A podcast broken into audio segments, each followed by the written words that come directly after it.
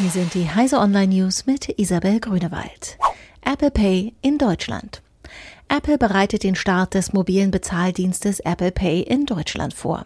Jetzt hat Apple eine Liste mit Partnern aus der Bank- und Finanzbranche veröffentlicht, deren Kredit- und Debitkarten sich zu Beginn einbinden lassen.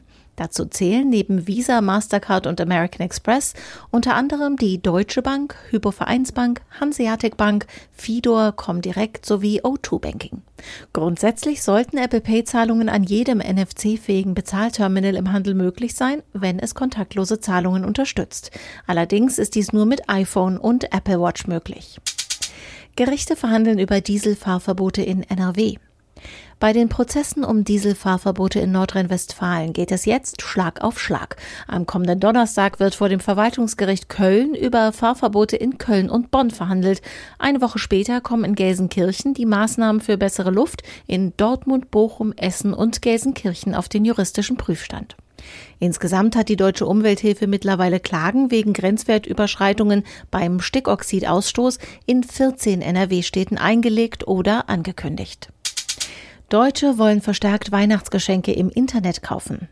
Die Geschäfte in der Innenstadt müssen sich warm anziehen. Laut einer Umfrage der Unternehmensberatung EY kauft inzwischen bereits gut jeder fünfte Verbraucher seine Weihnachtsgeschenke lieber online. Zum Vergleich, vor einem Jahr war der Anteil der E-Commerce-Nutzer hier nur halb so hoch. Dem stationären Handel drohen deshalb im gerade beginnenden Weihnachtsgeschäft trotz der guten Konsumstimmung Umsatzeinbußen. MedOp C soll Wettervorhersage und Klimaüberwachung weiter verbessern. Wenn MedOp C seine Umlaufbahn von 817 Kilometern über der Erde erreicht hat, ist das europäische Wettersatellitentrio komplett. Dadurch wird die Vorhersage noch präziser, sagt Meteorologe Jörg Asmus vom Deutschen Wetterdienst. Denn je mehr Daten die meteorologischen Satelliten sammelten, desto genauer sei die Basis für die Vorhersagerechenmodelle. Der Start des Satelliten ist für Mittwoch geplant. Diese und alle weiteren aktuellen Nachrichten finden Sie auf heise.de.